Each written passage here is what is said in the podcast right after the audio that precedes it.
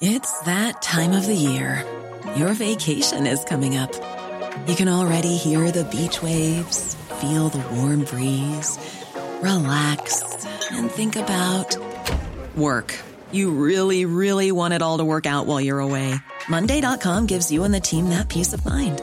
When all work is on one platform and everyone's in sync, things just flow wherever you are. Tap the banner to go to Monday.com.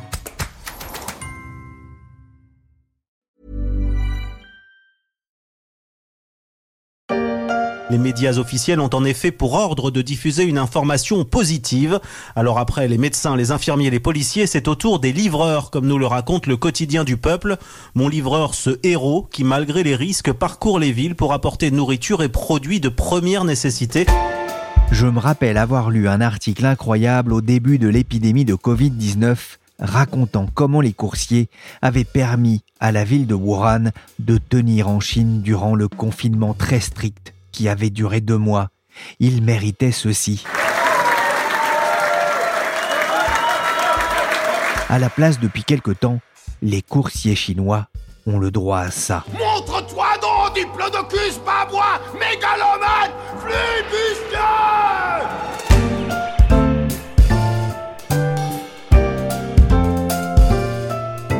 Pierrick Fay, vous écoutez La Story, le podcast d'actualité des échos.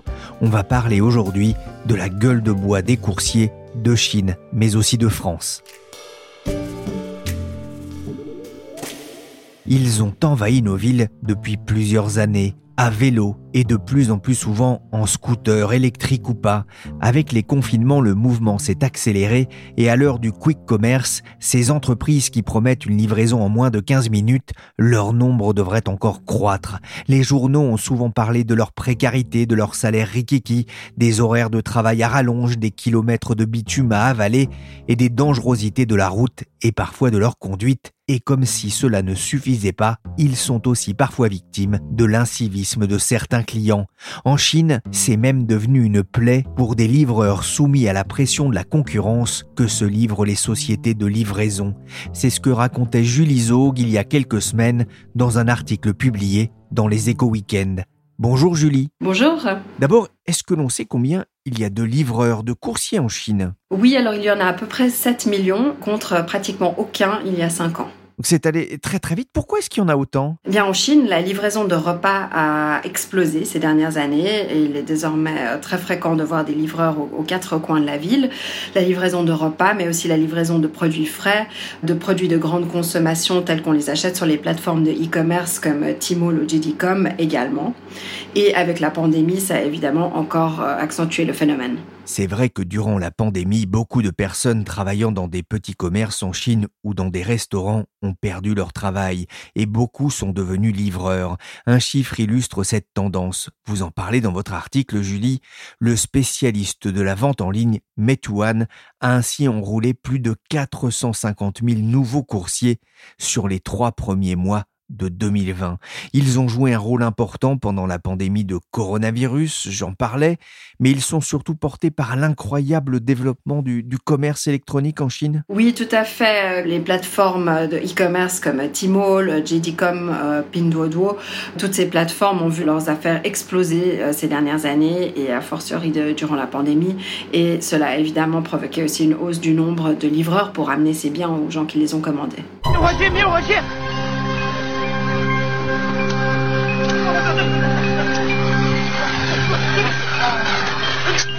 Histoire qui a provoqué l'effroi en Chine. J'ai visionné la vidéo sur Weibo. On voit un homme allongé par terre, trois personnes autour de lui avec des extincteurs en action. L'homme en question s'appelle Lui Jin, il a 47 ans.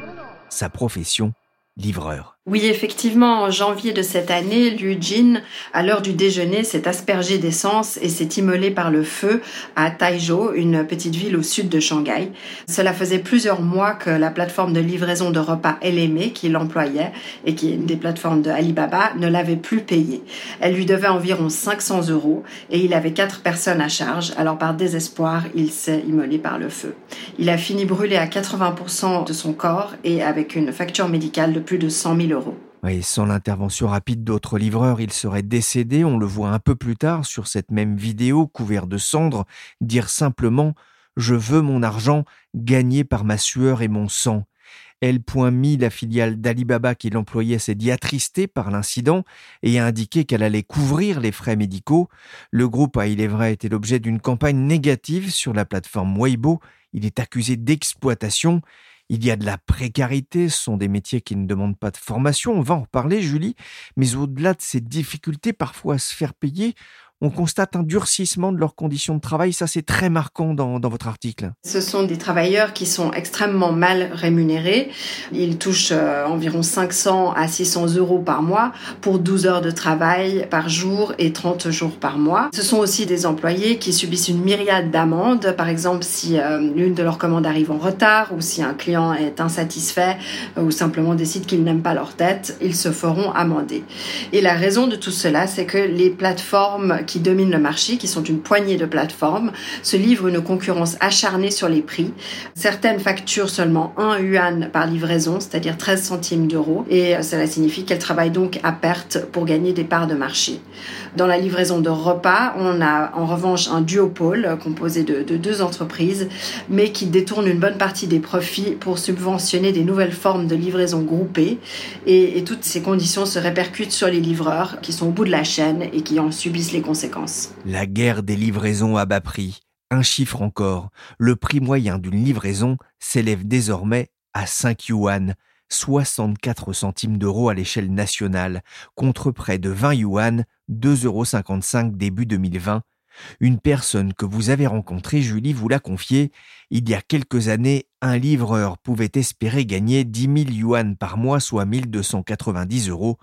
Aujourd'hui, c'est quasiment impossible, notamment en raison des amendes. Si je livre un repas en retard de quelques minutes, la plateforme déduit 3 yuan de ma paire, raconte un employé à Pékin. Sur certaines courses, il m'arrive de perdre de l'argent. C'est vrai qu'avec toutes ces amendes, certains livreurs vont peut-être se retrouver à devoir de l'argent aux plateformes, et comme si ça ne suffisait pas, ils sont aussi victimes parfois du mauvais comportement de certains clients. Ces livreurs sont en gros à la merci du client. Un de ces livreurs a raconté avoir eu affaire à un client qui lui demandait systématiquement, par exemple, de dessiner une figurine de Peppa Pig sur son reçu, faute de quoi euh, il laisserait un commentaire négatif à son sujet. D'autres racontent avoir dû amener des cigarettes ou de l'eau à des clients pour s'assurer de leur bonne grâce. Pedro le retardataire. Peppa va visiter le musée avec sa classe. Mince alors On dirait que Pedro Pony n'est pas là. Je parie qu'il est encore dans son lit, Madame Gazelle. Ou alors il y avait des embouteillages dans l'ascenseur pour livrer le repas de Papa Pig. Or, les retards coûtent cher, vous l'avez dit, les plateformes ont d'ailleurs mis en place un logiciel pour estimer les temps de livraison. Oui, les livreurs sont réellement euh, soumis à une tyrannie de l'algorithme. L'algorithme décide combien de temps chaque commande doit prendre. Par exemple, ça peut être 30 minutes pour une course de 2 km, mais cela comprend la cuisson du repas et le livreur qui doit aller jusqu'au restaurant puis jusqu'au client final. Et l'algorithme décide aussi par où il faut passer en ville, quitte à les obliger parfois à prendre des sens interdits ou des rues piétonnes. Et avec comme conséquence un beaucoup d'accidents, je crois. Effectivement, il y a énormément d'accidents, des décès quasiment quotidiens et des livreurs qui ont beaucoup de peine à obtenir réparation ou à se faire payer leurs frais médicaux car ils n'ont souvent pas d'assurance maladie formelle. Julie, on le voit, hein, leur vie euh, n'est vraiment pas rose. Qui sont ces livreurs? Est-ce qu'on sait d'où ils viennent? Ce sont en général des immigrés récents venus des campagnes. Ce sont en gros les jeunes hommes qui auraient autrefois travaillé dans les usines ou dans les chantiers des grandes villes côtières, mais qui se sont désormais tournés vers le métier de livreur dans l'illusion que cela leur conférerait plus de liberté. C'est un nouveau prolétariat en Chine. Hein. Pour certains, il y a une forme de déclassement. C'est une conséquence de l'évolution de la, de la société chinoise? Tout à fait. En Chine, la société est en pleine transformation. L'économie est en train de se tourner vers une économie des services. Au fur et à mesure que les usines partent pour les pays d'Asie du Sud-Est ou d'Asie du Sud où les salaires sont plus bas, et au fur et à mesure que le gouvernement déploie de plus en plus de mesures pour promouvoir la consommation domestique, qui est une de ses grandes politiques. Et en parallèle de cela, on a une cohorte de jeunes nés dans les années 90, dans les années 2000, et qui ne veulent plus des emplois répétitifs dans les usines. Les conditions sont très difficiles, on, le voit, la paix est, est rikiki, la moitié des livreurs n'arrivent pas à faire vivre leur famille, c'est ce que vous expliquez dans votre article pour les éco-weekends. Il y a quelque chose que j'ai du mal à comprendre, Dans ce contexte, les plateformes parviennent malgré tout à, à recruter? Oui, car ces travailleurs n'ont pas vraiment d'autres options. Les usines sont parties, la pandémie a tué une bonne partie des autres emplois et il n'y a pas vraiment d'opportunités dans les campagnes. Certains ont néanmoins tenté de s'organiser euh, pour améliorer leurs conditions de travail avec la création en 2019 d'un syndicat informel et une vague de mini-grèves. Donc quand on parle de mini-grèves, ce sont par exemple 20 livreurs qui décident d'éteindre leur portable à l'heure du déjeuner. Mais n'a pas pour l'instant débouché sur beaucoup de changements et même le, le principal animateur de ce syndicat informel a été arrêté au mois de février et il est toujours en détention. Et les livreurs chinois ont peut-être du souci à se faire à cause de Sunning, un robot livreur. À Pékin, en cas de petite faim, votre collation ne sera peut-être pas livrée par un être humain, mais par ce robot jaune et noir de la taille d'une petite machine à laver. Équipé de six roues, de quatre caméras et d'un GPS, le petit cheval jaune roule seul vers sa destination. Bon, après, c'est pas Speedy Gonzalez non plus. Livreur en Chine, c'est pas le Pérou. Mais en France aussi, certains livreurs sont en colère face aux conditions de travail, mais aussi face au racisme et à la discrimination commis ici lors de cette manifestation du CLAP, le collectif des livreurs autonomes de plateforme. Ils réclamaient du respect lors d'une manifestation au mois de juin dernier. Respect aux livreurs Respect aux livreurs On livre les repas aux gens gentiment et voilà, on n'a aucun respect pour nous. La situation des livreurs de repas en France n'a heureusement rien à voir avec celle de leurs homologues en Chine. Clotilde Briard est journaliste aux échos. Mais bien sûr, cela reste un métier qui est soumis à de multiples contraintes. Euh, d'abord, ils alternent entre les pics de déjeuner et de dîner où ils sont euh, très actifs et vous fallait aller très très vite.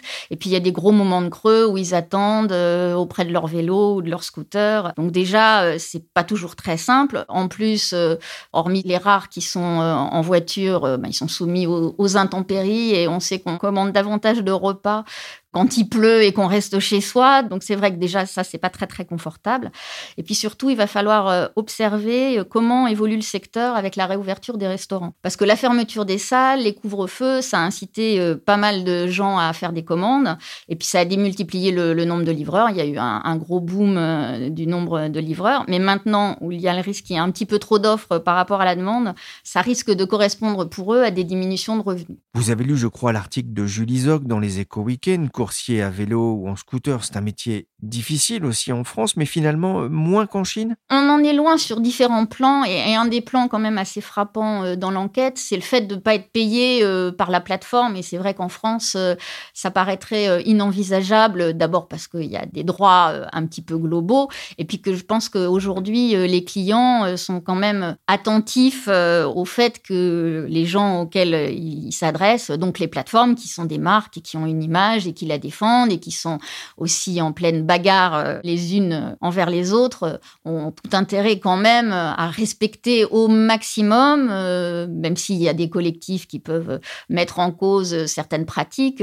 On est très très loin de ce qui peut se passer en Chine, notamment sur ces questions de livraison non payée qui paraissent totalement impossibles en France. Oui, même si en Chine aussi le bad buzz sur les réseaux sociaux peut entacher la réputation de certains groupes d'e-commerce, on revient en France, Clotilde on croise très souvent hein, dans les rues à Paris ou ailleurs ces livreurs sur leur vélo ou sur leur scooter, parfois pétaradant. On sait qui ils sont? Alors, on commence à mieux savoir qui ils sont parce qu'ils sont montés en puissance, donc on étudie un petit peu mieux de qui il s'agit. On a une photographie euh, même assez précise euh, des livreurs parisiens grâce à Sixté euh, Bureau de recherche qui mène régulièrement l'enquête pour le compte de l'université Gustave Eiffel. Et selon la dernière étude en date, qui vient juste d'être publié. Euh, la profession est très peu féminisée. C'est ce qu'on peut d'ailleurs voir quand on aperçoit euh, des livreurs. À 93%, ce sont des hommes. En moyenne, ils ont 31 ans et 9 sur 10, donc dans la capitale, n'ont pas la nationalité française. Dans tous ces livreurs, euh, les auto-entrepreneurs sont largement majoritaires, devant les salariés. Mais l'étude relève quelque chose d'assez intéressant, c'est qu'il y a une augmentation de la place qui est prise par ceux qui fonctionnent en coopérative. Aujourd'hui, ils sont 11% de la population étudiée. C'était quand même une population de 500 livreurs, donc c'était un, bon terrain d'étude, contre 2% en 2020. Donc si on regarde un petit peu comment ils font euh, au cours de leur temps de travail, euh, ben, ils exercent leur métier euh, cinq journées et demie euh, par semaine en moyenne et pendant près de 7 heures par jour. Mais bon, 7 heures, c'est pas forcément 7 heures euh, excessivement en train de livrer nécessairement. Côté rémunération, il y a 80% génèrent un chiffre d'affaires de moins de 1500 euros brut par mois. Et il faut faire attention parce que c'est en effet avant déduction de charges et de frais, donc c'est pas ce qui touche réellement au final. Alors ça, c'est la, photographie parisienne, mais de son côté, euh, Uber Eats avait réalisé en novembre dernier une étude chez les livreurs qui opèrent sur sa plateforme, et ça, c'était partout en France. Donc il y a forcément des différences et des cas de figure un peu différents. Donc la proportion d'hommes, c'était la même, mais ils étaient plus jeunes, ils étaient plutôt en moyenne euh, autour de, de 25 ans, et ils étaient nés à 60% euh, dans l'Hexagone. Mais bon, donc c'est vrai que Paris et la région parisienne, il y a quand même une grosse concentration de, livreurs, donc des profils peut-être un, tout petit peu différents. J'ai été assez surpris par ce chiffre de 31 ans de moyenne d'âge, mais il y a un autre aspect qui m'a étonné dans, dans l'étude dont vous parliez, euh, Clotilde, c'est qu'il y a parmi eux pas mal de diplômés du supérieur. Oui, alors à Paris, il y a un quart euh, de livreurs qui ont un diplôme du supérieur. En général, ils ont un diplôme, mais ils sont aussi en train de poursuivre leurs études et c'est une manière de les financer. Alors, au fil des années, les étudiants avaient plutôt eu tendance à se faire un petit peu moins nombreux, en, tout cas en proportion parce qu'il y avait peut-être aussi d'autres populations euh, qui augmentaient euh, parmi les livreurs. Mais la crise sanitaire les a remis en selle euh, ben, parce que les emplois de serveurs avaient disparu, un bon nombre de petits boulots aussi, vendeurs dans les boutiques de vêtements, enfin, etc. Donc, il y a eu plus d'étudiants cette année que les années précédentes et l'enquête dont, on parlait estime qu'ils sont 18% contre seulement 9% en, 2020. Mais bon, ça reste quand même une minorité et c'est vrai qu'il faut quand même voir aussi il y a des mauvais côtés, mais parmi les bons côtés de la livraison, c'est que ça joue aussi souvent un rôle d'insertion pour des gens qui sont en situation précaire et qui font ça pendant un temps, mais au moins ça peut leur permettre à un moment euh, de faire une transition. C'est vrai qu'on se dit que c'est pas forcément le travail de toute une vie hein, pour livrer euh, un, un boboon ou une pizza. La plupart du temps, ce sont des entrepreneurs, vous le disiez.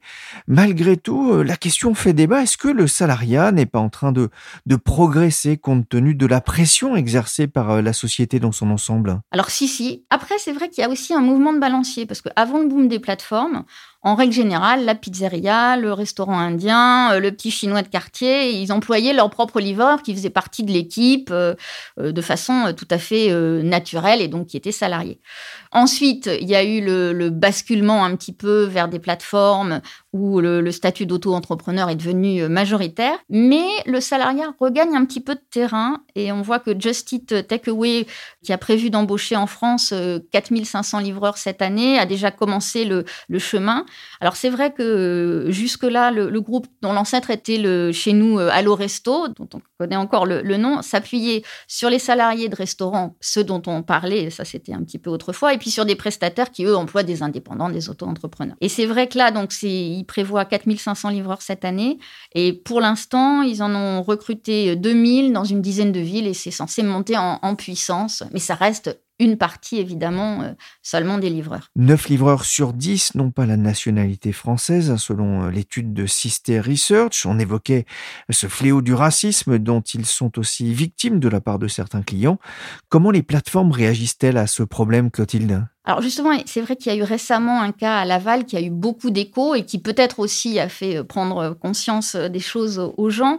Le livreur a reçu deux messages racistes successifs d'une cliente alors, il a immédiatement appelé la plateforme, en l'occurrence c'était euh, Uber Eats, et celle-ci lui a dit de ne pas assurer la livraison et à désactiver le compte de, la cliente euh, dans la foulée. Ça n'empêche pas que le livreur, qui est père de deux enfants, a, dit qu'il était resté assez marqué par ce qui lui était arrivé. Alors depuis, la, plateforme a, instauré sur l'application un bouton de signalement des cas de discrimination qui est valable pour les livreurs, mais aussi pour les clients et les restaurateurs. Et d'ailleurs, c'est pas neutre parce que, comme ailleurs, les propos racistes, ils peuvent venir, euh, hélas, de, chacun. Et en janvier, c'était à l'inverse le livreur d'une autre plateforme qui avait tenu des propos antisémites auprès de restaurateurs et d'ailleurs qui a été pour ça euh, par la justice. Mais ça reste un, vrai sujet. Un dernier mot, hein, de plus en plus de startups euh, de livraison proposent de livrer en moins de 15 minutes ou presque. C'est ce qu'on appelle le quick commerce. On en a parlé récemment euh, dans les échos, avec un risque encore d'augmenter la pression sur les livreurs? Oui, ça c'est sûr, parce que pour la livraison de repas, il faut déjà aller vite. Mais bon, si un horaire est donné au client, il a quand même pas l'œil rivé euh, forcément sur le temps qui passe, parce qu'il passe un bon moment et puis qu'il se dit, euh, sauf si ça prend beaucoup de retard, il n'est pas obsédé par les trois minutes qui peuvent passer. Mais bon, ce qui est important, c'est euh, de déguster le bon plat, qu'il arrive chaud, etc. Alors que le quick commerce, ça repose sur la promesse des 15 minutes. Donc, euh, c'est sûr que c'est une question de logistique et de proximité des dark stores, mais c'est aussi un stress supplémentaire pour le, livreur. Après, il reste à se demander si cette pression du temps, elle est vraiment indispensable et est-ce qu'on a vraiment besoin d'un paquet de pâtes ou d'un shampoing euh, chez soi en un temps record? Je laisse le débat ouvert. Clotilde, une précision, c'est quoi un dark store? Alors, les dark stores, c'est en fait des magasins dans lesquels aucun client ne peut rentrer, mais qui sont euh, démultipliés à travers euh, la ville pour être au plus près euh, des gens qui vont commander pour que les fameuses 15 minutes et la fameuse des 15 minutes puissent être tenues. Donc c'est des, ateliers, mais enfin des, des endroits où en effet on récupère, c'est des stocks en fait, des entrepôts. Merci Clotilde Briard, journaliste aux échos, et merci Jules Iso pour son témoignage sur les conditions de travail des coursiers en Chine, une enquête passionnante à retrouver sur le site internet des échos Weekend. La story s'est terminée pour aujourd'hui. Cette émission a été réalisée par Willy Gann, chargé de production et d'édition Michel Varnet. Le podcast des échos est à retrouver sur toutes les plateformes de téléchargement et de streaming de podcasts. N'hésitez pas à vous abonner et à partager vos émissions préférées.